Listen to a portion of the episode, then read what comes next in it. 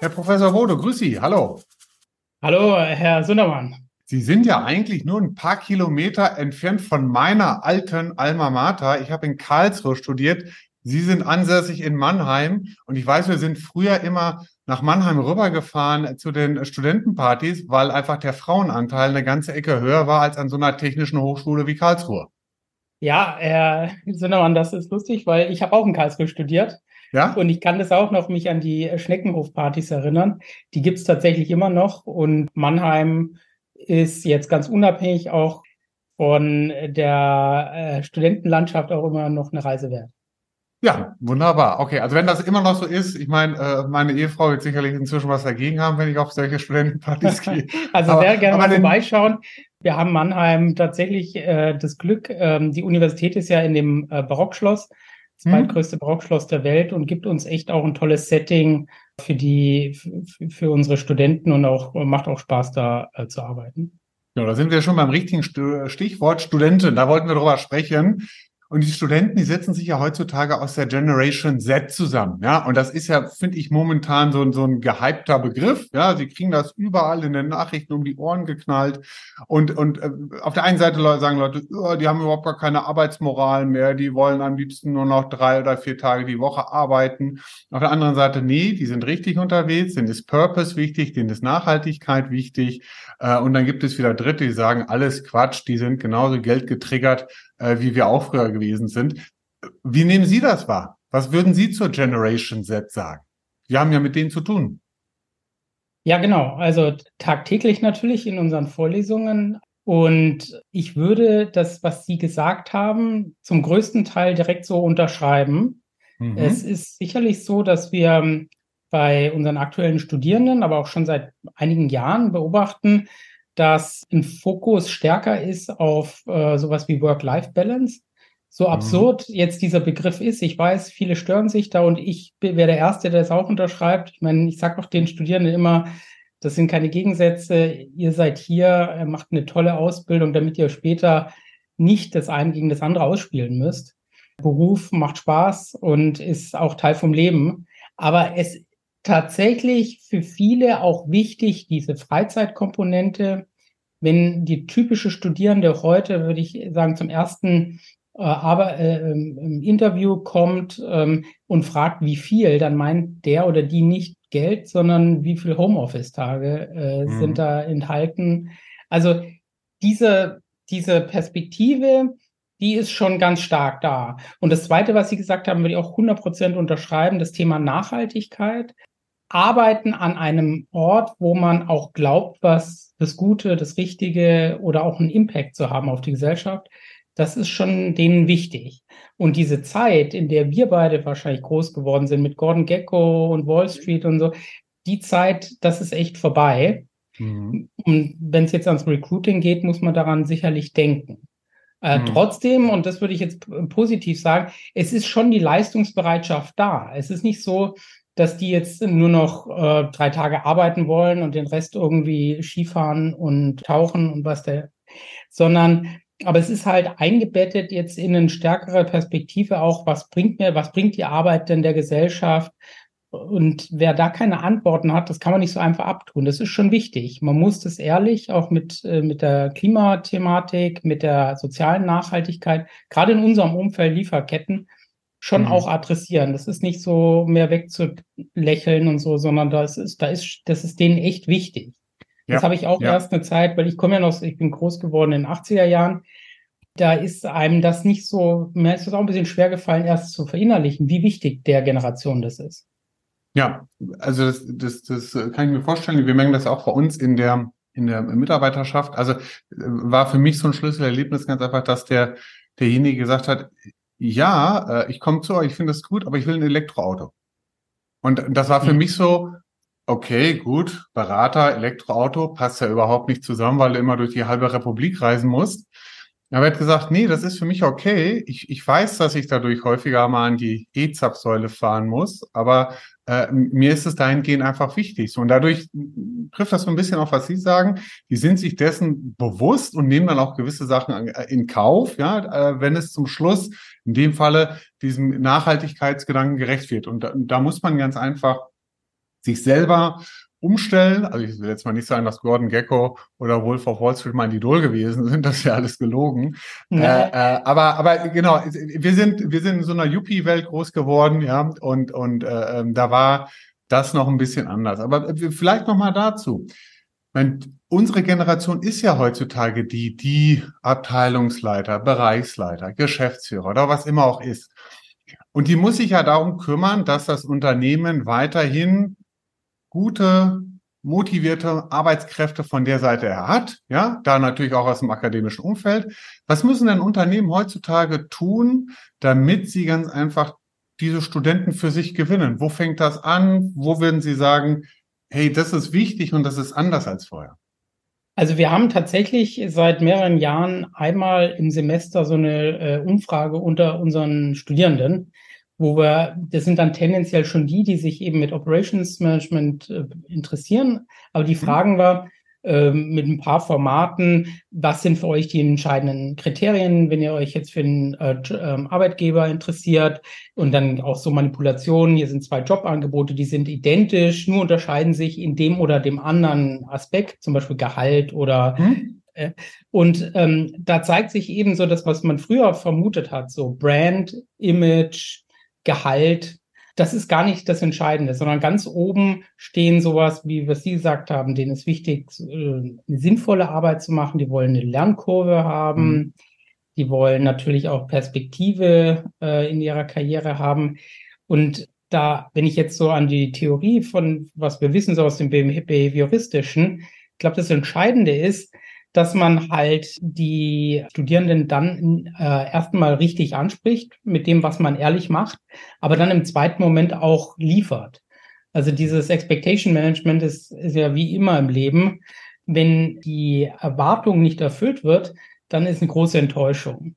Und mhm. äh, das erlebe ich auch in dem einen oder anderen, wo ich mal mit einem Praktikanten oder jemand, der gerade ein Praktikum gemacht hat, der dann erzählt, oh, ich dachte, das ist so ein super Unternehmen, aber de facto ist es dort im Supply Chain Management total öde oder die machen nur Kostenreduktion und das habe ich gar nicht gedacht. Ich dachte, das wird irgendwie ganzen Tag Whitewater Rafting. Mhm. Dem hätte wahrscheinlich schon geholfen, indem man ehrlicher kommuniziert, was auf ihn zukommt und wie, ähm, wie dort der Arbeitsalltag aussieht. Also mhm. diese also wir sagen immer, Happiness is reality minus set, äh, set äh, expectations. Also mhm. wenn man wenn man die Erwartungen trifft, sind die Leute glücklich. Wenn man die untererfüllt, dann ist eben große Unzufriedenheit. Ja, das ist Und ja ganz witzig. Ich hatte jetzt mit meinem Kollegen Hans Both auch noch einen Podcast aufgenommen, den wir genannt haben, äh, junge Mitarbeiter in alten Prozessen. Und ich glaube, das ist genau der Punkt. Ja, da kommen super IT-affine mit, äh, sag ich mal, den neuesten Ansätzen der KI ausgestattete Studenten rein und die kommen dann in einen Betrieb, ja, ich überspitze das jetzt mal, wo quasi noch gefaxt und Papier unterschrieben wird, ja. Und dann fragen die sich natürlich, was soll denn das hier? Und was hatten mir der eigentlich vorher erzählt? Also da kann man eigentlich nur sagen, Leute, stellt euch auf die Hinterbeine, seht zu, dass ihr digitaler weiterkommt, dass ihr die Deppenjobs automatisiert ja, ja, damit wirklich zum Schluss ihr dem, was Sie ja gesagt haben, der, der Erwartungshaltung, die der Student ja an einen hat und die vielleicht auch auf irgendeiner äh, Firmenmesse dargestellt ist, wie fancy das Unternehmen ist, auch so einigermaßen standhält, weil sonst sind die Leute auch rucki zucki wieder weg. Das war ganz dramatisch jetzt auch in der Corona-Zeit. Ich meine, gerade im Einkauf ist ja dann doch sehr viel Firefighting gewesen und mhm. sehr viel Druck dann auf diese operativen Tätigkeiten. Und da habe ich tatsächlich auch im, so die, die jetzt gerade bei uns fertig geworden sind, der schon eine Enttäuschung hatten. Die dachten, dem wurde erzählt, ihr macht strategische Themen, ihr macht strategisches Warengruppenmanagement mhm. und ja, ihr könnt euch Gedanken machen über Nachhaltigkeit, Risikomanagement mhm. und so, aber auf einer konzeptionellen Ebene. Und tatsächlich mussten sie sich operativ um irgendwelche Lieferantenprobleme kümmern. Mhm. Und das zeigt sich ja jetzt auch bei vielen. Ich habe neulich eine Umfrage gesehen, Zufriedenheit über gesamte Einkäuferlandschaft. Die haben natürlich schon viel Druck erlebt in den letzten Jahren. Ja. In vielen Organisationen sind die ziemlich äh, ausgemergelt. durch diese Corona-Zeit und auch den also, Druck, den man. Genau. Aber das hat auch alle betroffen, ja. Also egal, ob du jetzt von der Uni kamst oder sonst ja. woher, äh, ähm, genau. das wünscht sich keiner zurück. Aber äh, wie gesagt, die, während sich vielleicht der, der Mitarbeiter, der schon länger da ist, den Zustand wie vorher wünscht, ja, wünscht sich der, der neue Mitarbeiter den Zustand, den er versprochen bekommen hat. Deswegen ist wichtig genau jetzt, dass die Unternehmen die, die, die Kurve ganz einfach von dort her bekommen. Okay, jetzt sind Sie ja Stiftungslehrstuhl. Ja, und, und äh, Stiftungslehrstuhl ja heißt ja zum Schluss, dass Sie ja da auch mit, mit verschiedenen Unternehmen zu tun haben, ne? dass Sie äh, von verschiedenen Unternehmen geschützt werden. Vielleicht können Sie einfach dazu auch nochmal zwei, drei Takte sagen, weil das ist ja zum Schluss auch gegebenenfalls ein Weg, wie Unternehmen enger und näher mit Studenten in Kontakt kommen. Mhm, ja, total gerne. Also wir sind Stiftungslehrstuhl in dem Sinne, dass wir seit der Gründung 2014, mittlerweile vor exakt neun Jahren, äh, geschaffen wurden und auch finanziert sind seitdem von einem Zirkel an Sponsoren. Das sind äh, mittlerweile zehn Unternehmen, alles sehr klangvolle Namen gerne mal auf unsere Webseite schauen, procurement.bwl.uni-mannheim.de, die eben genau nicht nur, aber aus einem ganz entscheidenden ähm, natürlich Anlass, nämlich Fachkräftemangel, Recruiting, sich an die Uni Mannheim gewendet haben, um ähm, eben hier etwas für den Nachwuchs im Bereich Einkauf, Beschaffung zu machen.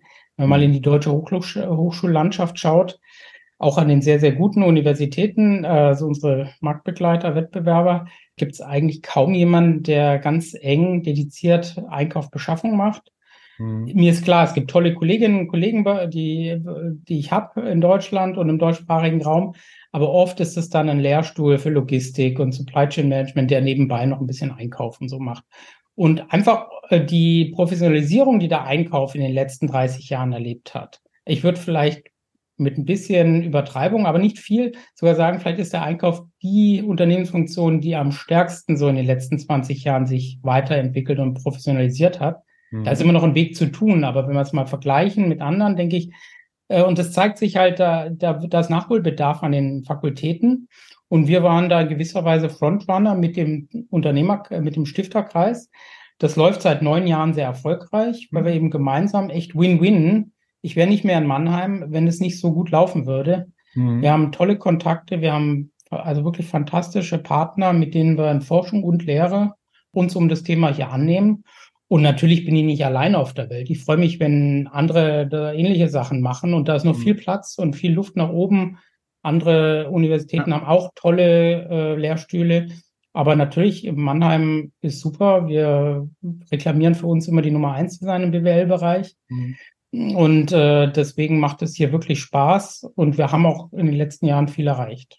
Okay, ja, ich, hab, ich war mal auf der Webseite, war ich mal gewesen und da habe ich ja dann äh, den äh, Christoph Wösler, habe ich da wieder gesungen, der ehemals bei Heidelberger genau. Druck war, der bei uns ja auch im Beirat ist. Ich habe den Rüdiger Mohr gesehen, den wir kennen von, von Klaas. Äh, wenn ich es richtig im Kopf habe, die BASF ist, glaube ich, nochmal dabei und nochmal zig einige mehr. Genau, also in dem Ding, ne, Größenordnung, ne, SAP, Volkswagen, Hilti, ja. ähm, ähm, Heidelberger Druckmaschinen, eben mit äh, der Franziska Liebel, jetzt Nachfolgerin von Christoph Wösler. Ja, genau. Ja. genau. Also äh, tolle Unternehmen, nicht nur in der Region Mannheim, sondern eben auch darüber hinaus und ja. in ganz unterschiedlichen Branchen. Ja, genau. Und wenn jetzt, sag ich mal, hier ein CPO oder ein Geschäftsführer eines größeren Unternehmens das hört, was müsste der denn mitbringen? Also wenn der jetzt sagt, ja, super geil, äh, ich kenne das Dilemma auch im Einkauf, ich möchte auch den Draht zu, zu guten Studenten haben, die sich schon mit Einkauf einigermaßen auskennen. Wie kann man das werden? Was muss ich tun? Muss ich eine E-Mail schicken oder wie läuft das? Genau so. Also das wäre auf jeden Fall, wir freuen uns immer im Kontakt. Und der erste Schritt wäre einfach, sich mal äh, zu melden. Wir freuen uns mhm. wirklich. Und der Zugang ist eigentlich relativ einfach. Natürlich ist ein finanzieller äh, Teil dabei. Also jeder Stifter ist gleichwertig, bringt sich mit dem gleichen Jahresbeitrag ein und erhält dafür eben exklusiven Zugang in gewisser Weise zu dem, was wir machen. Wir machen einen Gap hier in unserem Bereich, also zwischen Bachelor und Master organisieren wir ein Praktikumsjahr für interessierte Studierende was sehr gut läuft jetzt seit zwei Jahren. Wir machen ein Training äh, für unsere Mitarbeiter von den Stiftern, was wir zweimal im Jahr organisieren, was auch super läuft, weil das halt ein kleinerer, geschlossener Club ist von Unternehmen, die jetzt nicht im Wettbewerb direkt stehen, sondern sich auch so austauschen können.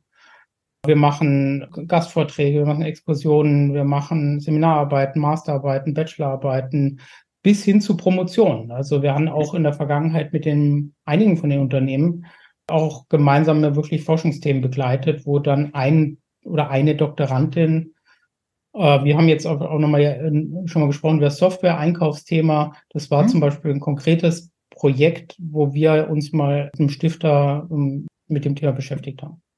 Genau. Leiten Sie eigentlich super zu über, weil das wäre jetzt jetzt auch meine Frage nach dem Motto, ja, welche, welche Themen behandeln Sie denn momentan, sage ich mal, in an Ihrem Lehrstuhl, wenn Sie ja so einen engen Draht haben zu, zu den Unternehmen. Sie sagten Sie, Einkauf von Software, ne, da hatten wir uns schon mal zu unterhalten gehabt, das ist ein Thema. Ja. Wo ist man da sonst noch dran? Also auch so unter dem Gesichtspunkt, äh, weil Sie sich ja doch eng mit den Unternehmen abstimmen. Was, was interessiert die? Wozu wollen die Antworten haben, wo Ihnen zum Schluss, sage ich mal, die Akademie weiterhelfen kann? Ja, also letztendlich Klar, ich würde als Professor für Einkauf immer erzählen, dass ich mich in den Bereichen allen Sachen auskenne, aber das ist falsch. Wir machen mhm. ganz enge, letztendlich Forschungsthemen. In der Forschung geht es ja immer so Tiefenbohrungen. Bei mir sind es in fünf Kategorien. Wir machen einiges im Bereich Risiko, Störungen, Resilienz schon seit lange. Also seit äh, hier seit Corona lang, lang. und Ukraine-Krieg, ja, okay.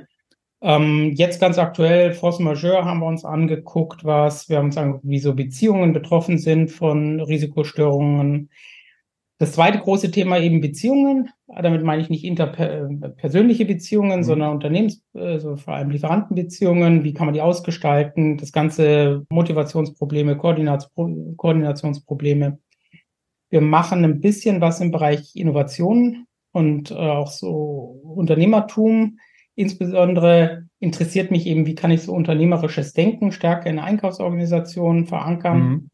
Zunehmend gucken wir uns Nachhaltigkeit an. Ich fand das lange Zeit nicht spannend aus der Forschungsperspektive, weil die, die sich damit beschäftigt haben, haben immer gesagt, Unternehmen müssen mehr machen, mehr machen, mehr machen. Mhm. Aber wir sind BWLer mit mehr machen. Da kann, also wir sind ja in, einer Welt, wo nichts umsonst ist und wo Restriktionen mhm. überall sind und Allokationsprobleme. Und das hat sich jetzt schon ein bisschen geändert. Da kann man jetzt mittlerweile auch recht mit BWL-Sachverstand drauf gucken und mhm. sich Gedanken machen, wie man das Also im Thema Sinne von Effizienz und solchen Sachen. Also wie mache ich nachhaltig gegebenenfalls Effizienz und nicht mit, mit der großen Bazooka äh, und viel Geld und Manpower. Ja, genau. Also es war so, die ersten Paper haben äh, immer gezeigt, so je mehr Nachhaltigkeit man macht, desto, was weiß ich, desto stärker steigt der Profit. Aber das kann ja nicht linear sein. Also mhm. das, äh, ich kann das geht ja nicht durch die Decke. Es gibt immer mhm. irgendein Limit. Und das, das, diese, das wurde dort so nicht berücksichtigt. Und deswegen mhm. hat auch kein Manager die Forschung ernst genommen, weil die natürlich äh, Budget Constraints haben und die können nicht irgendwo immer mal sagen, wir machen mehr und mehr und mehr, weil hm? Äh, irgendwo müssen sie auch noch äh, Geld verdienen. Euro kann man nur einmal ausgeben. Und da gibt's jetzt schon, wie Sie sagen, so Effizienzüberlegungen, wie kriegt man dann in, den, in die Trade-offs einfach abgebildet. Und hm? eben jeder Manager hat ja die, äh, die, diese Trade-off-Problematik vor Augen. Und der letzte Punkt, großes Block, ist, ist digitale Transformation. Wir haben einen Doktoranden, der will sich jetzt anschauen, Einsatz von KI im, im Einkauf. Mhm. Wir haben mit Marcel Vollmer seit ein paar Jahren und dem mhm. amerikanischen Einkaufsverband den ähm, State of the Procurement Profession Survey, den wir gerne machen, wo wir so ein, ähm, international abfragen, wie sich eben der Einkauf entwickelt. Da sehe ich was. Gut, äh, den Studentensurvey, solche Sachen machen wir natürlich auch noch äh, immer gerne. Mhm. Aber das sind jetzt momentan wirklich die, die großen ja, Sachen, ja. die uns interessieren. Ja, also wir sind ja auch jetzt im Bereich Digitalisierung, KI auch äh, jetzt eine ganze Zeit schon unterwegs, äh, haben momentan einen Wahnsinnsrun auf das Thema ChatGPT im Einkauf, wo wir einfach gesagt mhm. haben, egal, wir packen es jetzt an, wir bringen das an den Start für den Einkauf, so dass er es auch anpacken kann. Ja, genau. Können wir uns ja dahingehend ja nochmal separat austauschen. Ich schaue gerade schon auf die, auf die Uhr. Wir haben ja schon eine ganze Zeit hier äh, gesprochen und ich, ich hatte ja immer gesagt, das ist der Podcast für den Zuhörer zur Arbeit. Ja, jetzt musste er extra schon zweimal im Block, glaube ich, fahren.